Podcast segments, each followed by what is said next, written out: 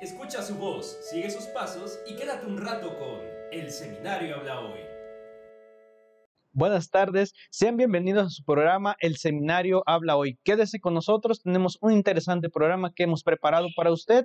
En un primer momento veremos qué es lo que el Papa Francisco nos dice esta semana. Posteriormente seguiremos hablando sobre San José y al final el Padre Eduardo Islao nos compartirá el Evangelio de este domingo del 33 del tiempo ordinario. Estamos a punto de acabar el año litúrgico. ¿Qué nos dice la palabra de Dios? Aquí lo vamos a averiguar. Y recuerde dar like comenta y comparte a través de YouTube, Facebook, Spotify y Google Podcasts. Bienvenidos. Muy buenas tardes, queridos hermanos. Este, nos encontramos nuevamente aquí hablando sobre el Papa, que nos, el mensaje que nos transmite, el mensaje que nos da a través de la audiencia general. Pues bueno, el Papa ha venido hablando ya acerca de la carta de San Pablo a los Gálatas. Ya ha habido una secuencia durante varias semanas en la que ha dado catequesis acerca de esta carta. Y pues bueno, el día de hoy eh, llega al final esta carta, llega al final las catequesis de esta carta, pero el Papa va a continuar con, las catequesis. Solamente que por ahora la carta a los Gálatas pues ya ha llegado, digamos, a su fin acerca de la, de la enseñanza. Pues el Papa Francisco nos habla en, en esta catequesis acerca de, de San Pablo, que es el que ha escrito Dice el Papa Francisco que San Pablo ha escrito eh, y se ha comportado como un pastor, como un teólogo, y, bueno, ha vivido en plenitud esa libertad de la que en algún momento nos hablaba. Ha vivido libremente y nos, nos invita a vivir esta libertad como cristianos. Dice que para vivir esta libertad como cristianos debemos de dejarnos guiar por el Espíritu, así como también lo veíamos en una catequesis anterior. Eh, esto, pues digamos, es un resumen de las demás catequesis. Eh, San Pablo, pues se ha preocupado por un pueblo, él ha tenido un encuentro con Cristo, ha sido transformado y bueno, invita al pueblo a vivir en libertad, a, caminar según el Espíritu. Y bueno, San Pablo nos recuerda que, que hay momentos de dificultad, hay momentos en los que probablemente llegue el cansancio, digamos, de hacer el bien, este, nos sintamos a lo mejor agotados o decepcionados, pero eh, San Pablo nos recuerda que, este, que al caminar según el Espíritu, pues el Espíritu Santo va a estar ahí para animarnos. Y, bueno, hace, hace una referencia, bueno, toma a San Agustín y hace una referencia a, Cristo que va en la barca, a Cristo que va dormido en la barca. Eh, hermano Alfonso, ¿qué nos puedes decir de esto que el, Papa Francisco menciona, este, tomando a San Agustín, tomando a, San Pablo? Bien, eh, yo con lo que me quedo con esta catequesis del Papa es que precisamente dice que estos dos apóstoles, estos predicadores, han tenido en cuenta siempre al Espíritu Santo, que lo han invocado. Eh, la invitación del Papa que nos hace también es a nosotros invocarle en nuestras dificultades, invocarle no solo en las épocas de cuando más sentimos necesidad de Dios, sino también a lo largo de nuestro día. Eh, nos dice el Papa cómo invocamos al Espíritu Santo, sencillamente con decirle, Espíritu Santo, ven. El verbo ven es bien importante porque es una acción de Dios. Es la acción de Dios que está en nuestra vida. Y también el Papa nos dice que esta acción del Espíritu Santo nos otorga lo que en anteriores catequesis hemos venido diciendo, la libertad sobre todo, ¿no? Y nos dice el Papa, si tú no sabes cómo invocar al Espíritu Santo, en tu día a día, lo puedes hacer desde tus propias palabras. No hay necesidad de recurrir a una oración o, a un rezo ya escrito que nos aprendamos eh, como casi como por requisito. Eh, nosotros debemos de invocar al Espíritu Santo con esas simples palabras. Ven Espíritu, necesito de ti Espíritu. ¿Para qué? Para afrontar lo que vivimos día a día. Pues sí, hermano, eh, es cierto eso que, que, se menciona ahí, que debemos invocar al Espíritu Santo. Y, y bueno, al vivir esta libertad, pues ciertamente hay dificultades en el camino, pero dice este, San Pablo que la dificultad más grande o, o lo que nos, este, nos quita la libertad, pues es la tentación, el pecado. Entonces, esta libertad que nosotros como cristianos debemos de vivir, pues es para estar alejados del pecado, evitarlo. Y, bueno, si alguna vez llegamos a caer, entonces, este, pues regresar a esa gracia con Dios. Y, bueno, invocar al Espíritu Santo para que nos dejemos guiar, nos acompañe en este caminar. Dice que a veces este, sentimos a, a, ese Cristo dormido en, en la barca y por las dificultades tan grandes que tenemos. Y dice que lo mejor que podemos hacer es entonces este, despertar nuestra fe, despertar a Jesús y bueno, despertarlo en, en, nuestro corazón, a aceptar esas dificultades, pero saber que a pesar de que hay dificultades, de que es pesado y de que a lo mejor nos sentimos desanimados, pues está Cristo ahí con nosotros, quizá dormido, pero nosotros tenemos que despertarlo y despertarlo con nuestra fe, despertarlo con una libertad que nos, que nos conduce siempre a hacer el bien, guiados por el Espíritu Santo. Sí, así es. es. Entonces, Entonces nosotros vemos la acción del Espíritu Santo como la acción de que Dios está con nosotros. Él nos concede su espíritu, Él nos concede su presencia para realizar todas esas cosas, ¿no? Eh, el Papa incluso lo menciona, nuestros proyectos, nuestras realizaciones, pero sobre todo, como, como bien has dicho, desligarnos de vivir en la presencia del pecado. Porque si recordábamos en la catequesis pasada, nos decía el Papa que el pecado se vuelve una costumbre, se vuelve, eh, arraiga en nosotros muchas de las cosas que nosotros eh, incluso vivimos en el día a día, ¿no? Decíamos la, la, vez pasada, la tentación del chisme, del difamar al otro. Eh, el Papa no, no solamente se queda con mencionar esta, esta, esta, fal esta falta, sino que nos dice, para quitar muchas de las cosas que nos alejan de Dios, hay que pedir la presencia del Espíritu Santo. Pues queridos hermanos, este... hasta aquí es de lo que ha hablado el Papa Francisco acerca de la carta a los Gálatas de San Pablo. Pues eh, continuaremos hablando de, de las catequesis del, del, Papa Francisco en las audiencias, pero por ahora a, hasta aquí llega esta parte en la que se ha centrado en la carta a los Gálatas. Pues bueno, nosotros los invitaríamos a que retomen las enseñanzas que, se han venido dando, el Papa Francisco nos ha venido dando eh, a partir de estas catequesis. Y pues bueno, si tenemos la oportunidad también acercarnos a la Sagrada Escritura, a la palabra de Dios, y pues leer esta carta que nos puede dar alguna enseñanza, nos puede ayudar pues a mejorar nuestra vida cristiana.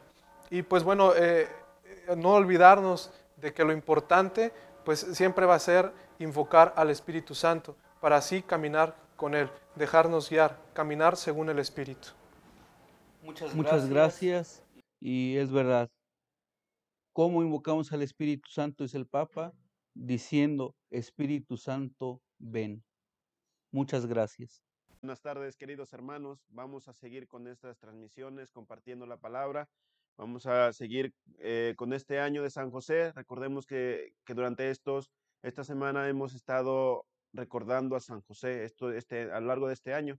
Hace ocho días hablábamos sobre los esponsales de María. Hoy me toca compartirles un poco sobre los esponsales de, de José. Entonces, algunos, algunos evangelios apócrifos hablan sobre, de, sobre la influencia que, tu, que tuvieron eh, San Epifanio y designa eh, que San José al menos tenía 80 años, pero como sabemos sería algo ilógico algo ilógico que, que María, siendo un tan jovencita, pues se casara con, se casara con un, un anciano. Entonces, eh, parece ser que se llevaba eh, a este y otros autores a atribuirle una edad tan avanzada. Este argumento, eh, detestable o su posición injuriosa también para José, está en atribuirle la continencia a una supuesta ancianidad y sabemos que no, que no era así. Eh, hay que afirmar, por el contrario, que las costumbres eh, de aquel entonces, como las que ahora habrían pues diríamos que sería injustamente, sería irreprobable que, que un anciano se casara, se casara con, con, una, con una jovencita. Igual hoy, pues también nosotros lo reprobaríamos, ¿no? Bueno, la boda de un anciano con un adolescente habría sido considerada como una profanación. Por eso el sentido común, el sentido común nos dice que José, que José no era un anciano, tal vez tenía algunas cualidades que lo hacían hacer un poco, eh, actuar como, como mayor, ¿no? Como, eh, como en cierta edad. José tenía que ser un joven, ciertamente, no solo para que la gente pudiera eh, considerarle como el padre de aquel niño que iban a ser, el divino niño, sino también para que pudiera ejercer con él la tercera, eh, la tercera y protector del Padre eh, que Dios le había confiado.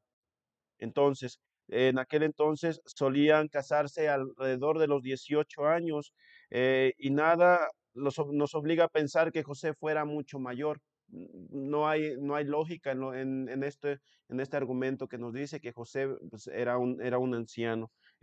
Queremos creer que, que, para subrayar más eh, su edad, la perfección de sus virtudes, especialmente la prudencia y su madurez. Eh, lo consideraban como que era un hombre prudente y su madurez al pensar, al pensar rectamente. Hoy también podemos decir, es una invitación para todos nosotros, para que nosotros actuemos con prudencia, actuemos con madurez. Ciertos autores se han preguntado si José era o no bien parecido. Pues tal vez a lo mejor para la Virgen María, pues no le, no le, no le importó si era bien parecido José, sino que le importaron más las virtudes que él tenía, esas virtudes que lo consideraban. Eh, en cualquier caso, podemos estar seguros de que María eh, le encantó, mm, eh, le encantó su aspecto, ¿no? En un futuro podemos decir que no era más importante. Eso no era lo importante para, para, para María, no ver la parte exterior de José, sino le importaba ver la parte interior. Entonces, en, en, ningún documento, en, en, ningún documento consta el lugar en el que desarrollaron las ceremonias. Pues no podemos decir, no se han encontrado documentos aún que podemos decir que, que se casaron en tal cierto lugar, ¿no? Tenías que revestirse, entonces en aquel tiempo José tendría que revestirse de una larga túnica sobre la cual pendía un pesado manto. En cuanto al traje de novia de María, la iglesia de Chartres eh, asegura poseerlo, este traje. Entonces, le fue donado por Carlos Calvo en, mil, en, el, en el año 877. Provenía del tesoro imperial de Bizancio y en una larga túnica de color beige, eh, sembrada con flores azules. Vemos este traje, ¿no? Hoy vemos que, se casan y eligen sus, trajes, pues bonitos, ¿no? En aquel, en aquel entonces, pues también eran, eran más o menos este, igual. Entonces, em, María daría la mano a José y José la tomaría no tal vez a lo mejor como los, los, los pintan los artistas del Renacimiento, ¿no? Tal vez esa mano, pues vemos eh, pues de las mujeres, ¿no? Que trabajan, pues María amasaba pan y veamos su mano, su mano, pues no como lo pintan los artistas, ¿no? Sino vemos una mano eh, desgastada, una mano que, que era para el hogar, una mano que trabajadora, ¿no? Podemos decirlo, decirlo así, y eso no, pues no tampoco le importó a José, ¿no? Le importó entonces la delicadeza de María. Entonces, eh, los esponsales, no obstante, mantenían constantes relaciones, sus derechos recíprocos eran idénticos a los de los casados. La esposa podía concebir de un futuro marido sin recurrir en falta. Entonces, por eso las interminables controversias relativas a la situación de María después de concebir a, Jesús. Unos afirman que estaba solo prometida y otros aseguran que ya estaba casada. Entonces quedan reducidos a simple e inútiles juegos de palabras. No podemos saber si estaba casada o, o no. Entonces, su compromiso no dejaba de ser por eso una verdadera unión, verdadera ante Dios y ante los hombres, pues lo que hace el matrimonio perfecto, según Santo Tomás, es una unión indisoluble de las almas, en virtud de la cual los esposos se prometen una fidelidad inviolable. Entonces, hablamos de fidelidad. Hoy en día también podemos de hablar de fidelidad, ¿no? De cómo el esposo, pues le debe de ser fiel a la esposa y la esposa le debe de ser fiel al esposo. Entonces, esa virginidad nos dice, el uno al otro se prometió, prometió a Dios esa virginidad como un don que sería agradable a Él. Hoy también nosotros le podemos ofrecer muchas cosas al Señor, ofrezcámosle algo bueno, ofrezcámosle nuestra vida, así como José y María le ofrecieron sus vidas. Entonces, eh, esto es a grandes rasgos lo que les puedo compartir de San José. Recordemos que eh, San José es un modelo de vida para nosotros, un modelo de seguimiento para que así podamos eh, tomarlo y hacer, hacer nuestro su, sus actitudes, cómo José se conducía ante un hogar, ante una sociedad. Y también como padres de familia, pues podamos, pongámonos a reflexionar esta, esta situación de José, cómo lo primero que importaba era su familia, como él, esposo, eh, era la cabeza de esa familia. Entonces, eh, pues agradezco, agradezco por su atención. Muchas gracias. Hermanos, ya estamos eh, de este lado de, de nuestro seminario, saludándolos con mucho gusto. Queremos comentarles que este es prácticamente el último fin de semana del tiempo ordinario y el próximo estaremos celebrando Cristo Rey. Y las lecturas, como ya hemos venido comentando, traen ciertas características, ciertos matices que nos vienen indicando el tiempo que se avecina, el tiempo de Adviento. Y precisamente hoy el Evangelio nos va a hablar de, una situación muy particular y que en muchas de las ocasiones estas situaciones llegan a confundir a las personas, ¿no? El lenguaje que utiliza el Evangelio o que en algunos libros utiliza la Sagrada Escritura llegan a confundir a, las personas. Vamos a adentrarnos a nuestro, a nuestro Evangelio. Es el Evangelio de San Marcos, capítulo 13, versículos del 24 al 32. Es el Evangelio de San Marcos, capítulo 13, versículos 24 al 32. En aquel tiempo, Jesús dijo a sus discípulos, cuando lleguen a aquellos días después de la gran tribulación, la luz del sol se apagará, no brillará la luna, caerán del cielo las estrellas y el universo entero se conmoverá. Entonces verán venir al Hijo del Hombre sobre las nubes con gran poder y majestad y él enviará a sus ángeles a congregar a sus elegidos desde los cuatro puntos cardinales y desde lo más profundo de la tierra a lo más alto del cielo. Entiendan esto con el ejemplo de la higuera. Cuando las ramas se ponen tiernas y brotan las hojas, ustedes saben que el verano está cerca. Así también cuando vean ustedes que suceden estas cosas, sepan que el fin ya está cerca, ya está a la puerta. En verdad que no pasará esta generación sin que todo esto se cumpla. Podrán dejar de existir el cielo y la tierra, pero mis palabras no dejarán de cumplirse. Nadie conoce el día ni la hora, ni los ángeles del cielo, ni el Hijo del Hombre, solamente el Padre. Palabra del Señor. Gloria a ti, Señor Jesús. Bien, hermanos, como les decíamos, Estamos en estos tiempos eh, prácticamente preparándonos ya al, tiempo de Adviento. Ya les vuelvo a repetir, el próximo próximo domingo ya es fiesta de Cristo Rey, se cierra el año litúrgico para dar pie al acontecimiento. Lo ponemos así con, con letras mayúsculas, el acontecimiento. ¿Quiénes somos? ¿Quiénes somos nosotros frente a esta a esta gran manifestación de parte de Dios, somos privilegiados. Alguna vez escuché a una persona al respecto del evangelio que estamos leyendo que le daba miedo, le daba miedo precisamente hablar o escuchar este lenguaje, el fin del mundo. Estamos, estamos pues viendo un, un texto escatológico, lo venidero, lo que viene, lo que se aproxima. Pero eso no quiere decir que, debamos tener miedo precisamente a lo que se nos está diciendo en la Sagrada Escritura. Si nosotros tomamos literalmente lo que dice la Escritura, nos vamos a dar cuenta que sí, para ponernos a temblar, ¿verdad? dos puntos al respecto.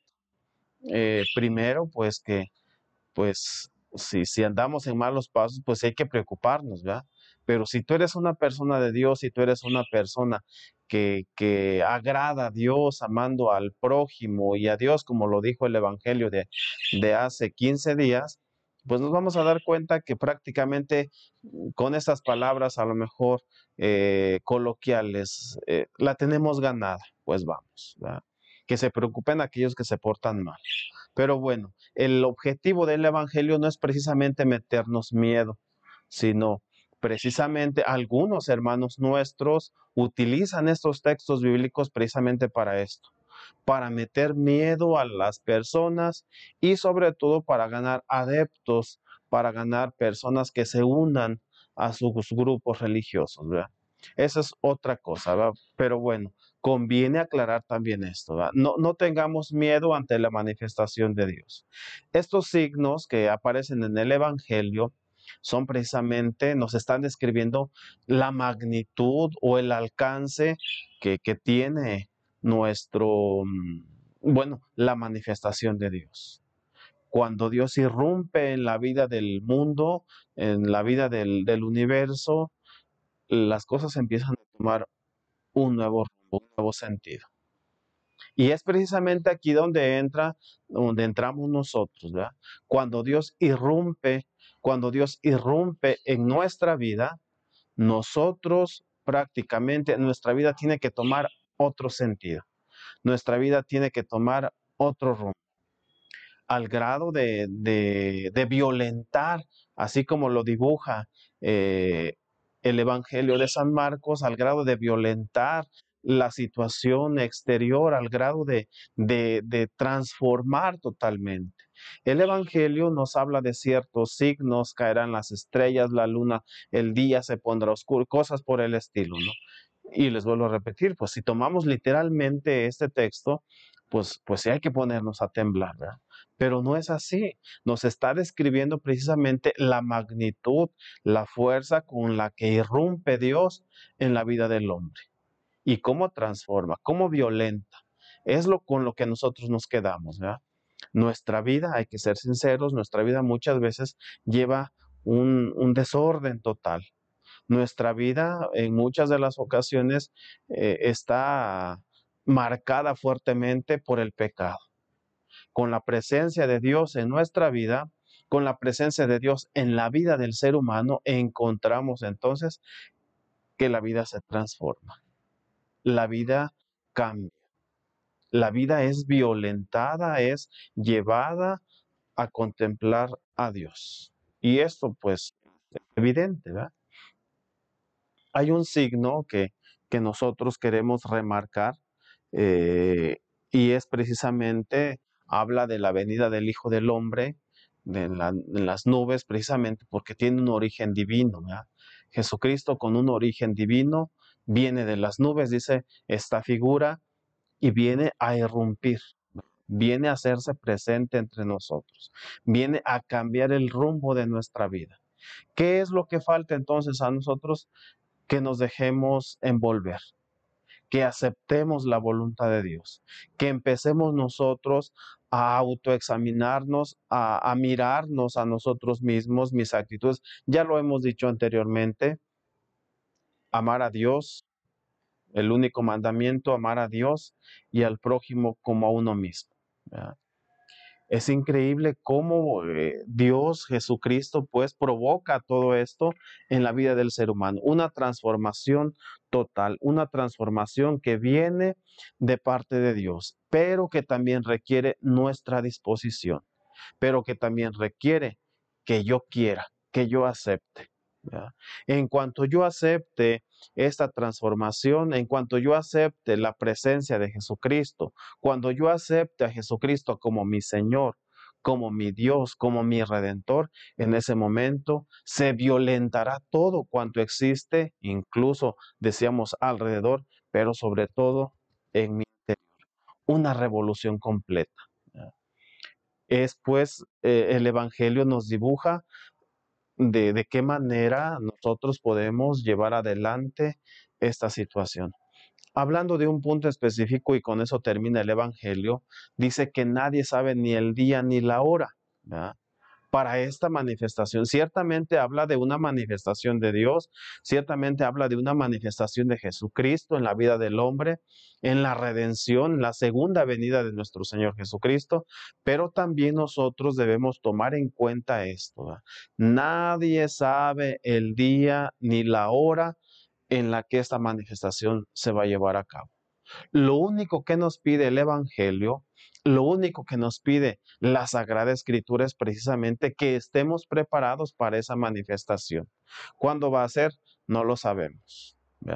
Hay personas que se glorían, hay personas que se, se ensalzan poniendo fecha, hora, año, qué sé yo, nosotros, nuestra esperanza está puesta en el Señor y el Señor dirá cuándo. Aparte, yo les, les comento, hermanos, si andamos en buenos pasos, si andamos por el buen camino, ¿cuál es tu preocupación? ¿Cuál es mi preocupación? Que venga el Señor. Ven, Señor, ven. Te espero. Así lo, así lo declara incluso, es la palabra que, que va a caracterizar este tiempo de Adviento.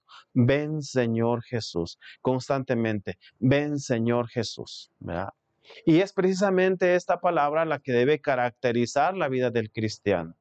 Ven Señor Jesús, no tengo miedo a que tú te manifiestes, no tengo miedo a tu manifestación gloriosa porque yo sé que voy agarrado de tu mano. Hermanos, estamos prácticamente eh, terminando el año, nos quedan unos dos meses, estamos empezando casi ya diciembre, nos quedan unos días. Y pues conviene, si no lo hice durante todo el año, conviene ahorita empezar a revisar mi vida, conviene empezar a revisar mis actitudes con mis seres queridos, con, con la abuelita, con el abuelito, con quien sea, y corregir todo esto. Se acercan fechas importantes, les vuelvo a repetir. Próximamente, Cristo Rey. Próximamente, 12 de diciembre, festejos y más festejos que muchas veces son caracterizados precisamente por eh, lo superficial, por lo exterior, por la fiesta, por la comida, por todas estas cuestiones que en muchas ocasiones solo vienen a hacer un vacío mucho más grande en la vida del ser humano. Lo real es dejarnos invadir por Jesucristo, que Él venga y violente nuestro interior, como nos lo describe el Evangelio el día de hoy. Nos despedimos con mucho gusto, hermanos. Les damos, les vamos a impartir la bendición antes de retirarnos, pero no sin antes pedirles que, que, nos ayuden también ustedes a que esta palabra, a que el Evangelio de nuestro Señor Jesucristo llegue a más hermanos hagamos, hagamos que el cuerpo de nuestro Señor Jesucristo siga siendo invadido por este amor que debe caracterizar al cristiano. El Señor esté con ustedes y con tu espíritu. La bendición de Dios Todopoderoso, Padre, Hijo y Espíritu Santo, descienda sobre ustedes y permanezca para siempre. Amén. Quédense en paz. Cuando se sientan con algún problema, tomen en cuenta que el seminario está de rodillas pidiendo por ustedes. Que Dios los bendiga. Gracias por sintonizarnos. Los esperamos la próxima semana en su programa El Seminario Habla Hoy. Escucha su voz.